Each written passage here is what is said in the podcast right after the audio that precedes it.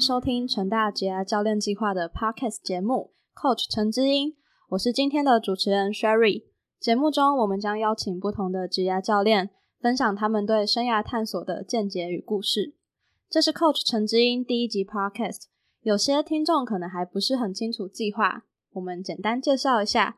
成大职涯教练计划每年会邀请企业中高阶主管担任职涯教练，引导学生认知产业环境。培养就业技能，同时透过教练历程分享，让学生思考个人兴趣，重视职业规划及未来生涯发展。好了，话不多说，有请我们今天的一日之音 Frank 教练，请教练向听众简单介绍自己好吗？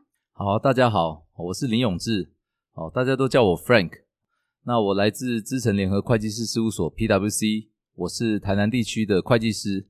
很荣幸，现在我已经是第四届的职涯教练计划的教练。今天非常荣幸能邀请 Frank 来聊聊生涯。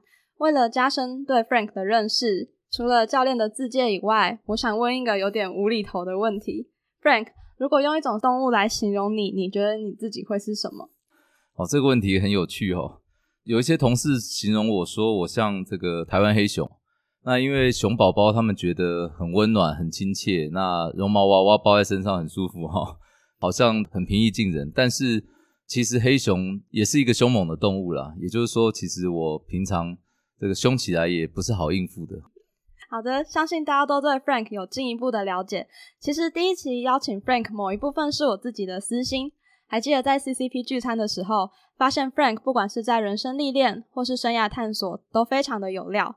我想借由这个机会分享给所有的听众们。当时我向 Frank 提出了一个问题，那教练的回答至今仍让我印象非常的深刻，也启发我进一步的思考。那这个问题是：如果人生重来，教练还会想当会计师吗？其实这个问题我也就是上次我们有聊过了哈。如果人生可以重来，其实我可能会想要当一个律师。那因为我觉得其实当会计师常常都是这个帮有钱的人做这个税务规划。那帮一些企业来这个做资本市场的辅导哦，那但是其实当律师感觉可以保护一些不懂法律的人，呃，协助他们来保障他们的权益，我觉得好像可以帮助更多需要帮助的人，所以我我会觉得说，也希望如果我不是会计师的话，我也希望成为一个律师。那想请问你是什么时候决定要走会计师这条路的呢？其实我觉得我后来变成会计师，走上会计师这条路其实是蛮这个偶然的哈。我一直没有觉得我自己要做一个会计师。那我以前一直立志觉得我想要去外商公司做外商公司的财务长，啊，因为到外商公司的财务长感觉这个钱很多，呃，每天上班可以讲英文，哦，好像很了不起的样子。好，然后呢，这个感觉都可以很早下班的外商公司，所以我以前本来是立志要当外商公司的财务长，后来是。出国念书，哦，然后外派回来之后，才呃，在一次一次的这个选择之下，慢慢的才走上会计师这条路。我记得在支撑小组上课的时候，教练有提到出国念书的经历，想请问 Frank，出国念书是为了要当会计师吗？这个问题也很有趣哦，就恰恰相反，当初就是决定不想继续当会计师哦，所以才出国念书。那个时候还把。我的计算机啊，那个卡西欧的很昂贵的计算机哈，还送给我同事，然后跟他讲说啊，你们留着用，我以后可能就用不到了，因为我不会当会计师，我以后去这个 corporate finance，因为我出国念的是 finance，出国念了一个 finance 的硕士之后回来，我是工作四年之后出国念书，出国念书的时候把我这四年存的钱都花光了，然后在国外的时候有打工，然后打工的钱刚好存满了一张回程的机票。所以我回到台湾的时候，是身上刚好是都没钱的，差不多是我记得是不到一万块吧，几千块。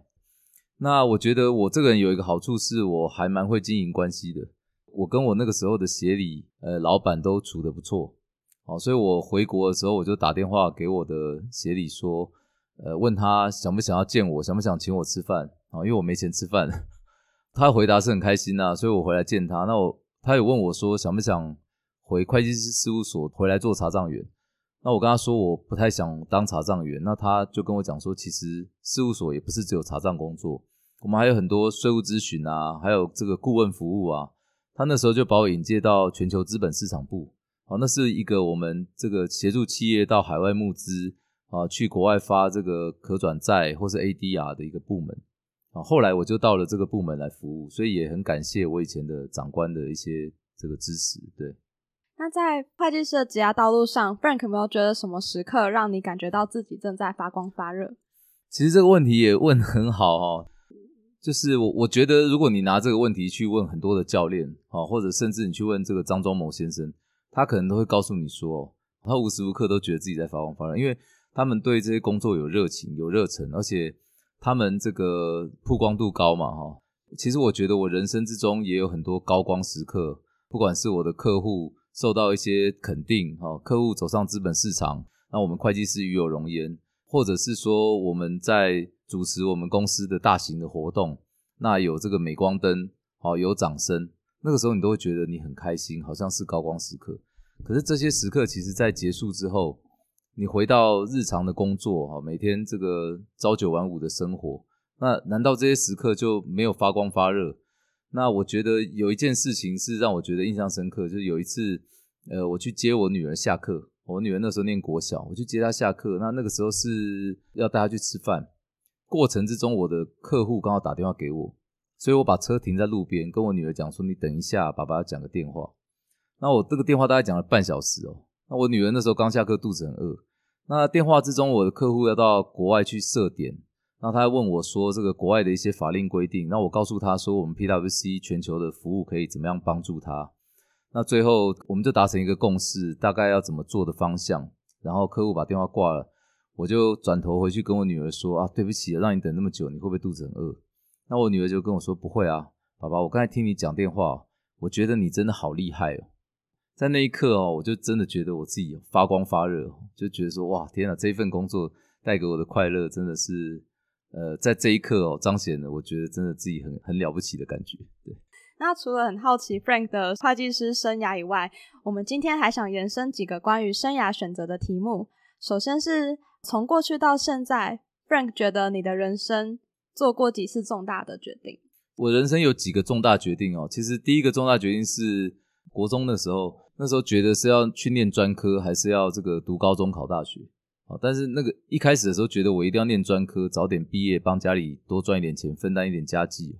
但是因为把考五专这件事情看得太重要，所以那时候考试的时候就肠胃不适，哈，拉肚子。所以反而专科没考好哦，最后相相较之下，高中考的比较好，最后就去念了高中，然后读了大学哦。那这是我觉得人生第一个重大决定。第二个重大决定，呃，就是出国念书。刚才讲出国念书哦，因为出国念书的那个时间，呃，我已经出来工作了大概四年。那那个时候我看到了台北外双溪的一个房子，那个房子是一个老公寓的一楼。哦，那我印象最深刻的是那个屋主，他排了一个荡秋千在门口。那时候我就想象说，哦，我如果在这边安家立业，我的小朋友在这边荡秋千，我感觉好像很开心。然后那个有四个房间，哦，是一个蛮大的房子。所以我那天也不知道为什么就下了定金哦，直接下斡旋金。然后下了斡旋金之后，我隔天这个早上起来，发现信箱有一封信，那封信是我国外申请学校的这个入学通知。那我那时候人生就很挣扎，我就想说，那个时候外双溪的房子是六百多万，其实现在你去看已经两千多万，甚至快三千万。那呃，如果当时买下去，这当然是一个好投资但我当时就在想说，我到底是要投资房地产，还是投资我自己？那后来我觉得我还是很想出国念书哦，所以我妈妈也扮演了很大的的帮助哈。我妈妈去跟这个中介把斡旋金讨回来，一般斡旋金是不能讨的。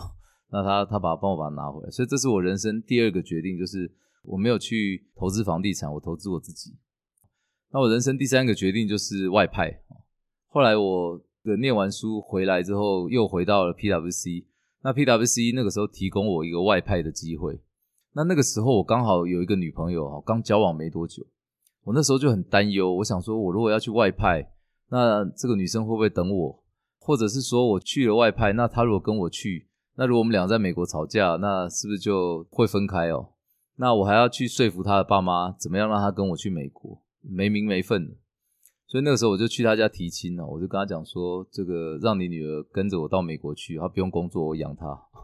那这是我人生一个很大，也是一个很大的决定啊，决定去外派。如果当时我现在的太太，她当时我的女朋友，如果她不同意哦，那我可能说不定也不一定会去哦。所以这是一个很大的很大的决定。那后面一个最近的一个比较重大决定，就是大概八年前哦，八年前我们公司那时候问我说，呃，现在有一个机会要调你到台南去，哦，那你要不要去？哦，那也是我人生的另外一个很重大的决定。那那时候我从美国外派回来已经四年了，那我那时候有两个小孩，那我我思考了一下，我觉得台南这个地方，这个东西好吃，人很热情，天气又好。好像很适合这个居住生活、养小孩，好，小孩子有地方跑，这个老婆要晒衣服很方便啊，所以那个时候我就做了这个决定，是全家搬到台南来。那这也是人生中一个很重大决定。对。那今天的访谈的最后一题，我自己觉得这个题目设计的很可爱，也非常好奇 Frank 会怎么回答。这个题目是：如果你有一只神奇的遥控器。可以任意的调整人生进度，像是时光倒流或是穿越到未来，你会最想要回到哪一刻停下来呢？这个问题其实我呃之前也有人问过我哈，那其实所以我思考过，就是其实我现在想一想，我我人生中有很多很开心的时光，比如说我我小时候，大家都很想要回到小时候，可是你回到小时候的时候，你你不懂事，而且你的人生没有这么多丰富多彩多姿的历练。所以你的快乐程度很单纯、很简单就快乐，但是好像少了一点什么。那应该要回到大学的时候。但你如果回到大学的时候，你去想，大学时候没钱，那你去哪边旅游呢？都是这个穷游。虽然很快乐，但是就没有办法遇到你现在的这个老婆跟你的小孩，好没有办法享受现在这种家庭生活的温馨的感觉。所以好像要回到外派。那回到外派的时候，因为我老大是在美国生的，我二女儿是在台湾生的。所以，如果回到在美国外派的时光，我就没有等到我小女儿，我觉得就人生就少了一点。好，所以我觉得，如果你现在问我说什么时候人生什么时候要回到哪个时光，我觉得其实都不用哦，那些时光就留在你的回忆里面啊，因为现在这个时刻才是你觉得你的人生最丰富也最完美的时候。对。那节目的尾声，最后想要请教 Frank，身为同学们的知音语教练，有没有什么建议是可以分享给听众的呢？好，我想，呃，很多同学都觉得啊，这个台上的教练好像都很厉害哈，很成功。那会计师好像也光鲜亮丽哈。但是我想要跟同学分享的是，这些成功跟这些光鲜亮丽，其实是呃是由一连串的可能挫折或者是失败，其实累积起来的。就是你如果问我们成功的经验，我们也许可以分享；但你如果问我们失败的经验，其实我们可以分享的可能更多。所以我觉得。我想跟各位同学分享一句，这个南非总统曼德拉他讲过一句话，他说：“I never lose, I either win or learn。”他说：“我从来都没有输，我从来不会输。我要我如果没有赢的时候，那就是我在学习的时候。”哦，他从失败中学习。那如果我们想南非总统的一生哦，他除了他当总统的那几年，其实他都是在牢狱中度过。所以其实，呃，我我也想用这句话跟同学们勉励哈，就其实。呃，人生没有输赢啊，哦，那成功由你自己定义。我们呃永远都不会输哦。我们没有赢的时候，我们就是在从失败中汲取教训哦，从失败中学习。对，好，那今天谢谢教练接受我们的采访，希望透过今天的教练分享，可以让同学对未来生涯更有方向。如果有任何想问 Coach 陈志英的问题，也欢迎在下方表单提问，让我们知道哦。执子之手，大手牵小手。期待每一集的 Coach 嘉宾都能分享个人职能、生活阅历，也请听同学提出的问题，成为陪伴每位同学的知音。Coach 陈知音，我们下集见。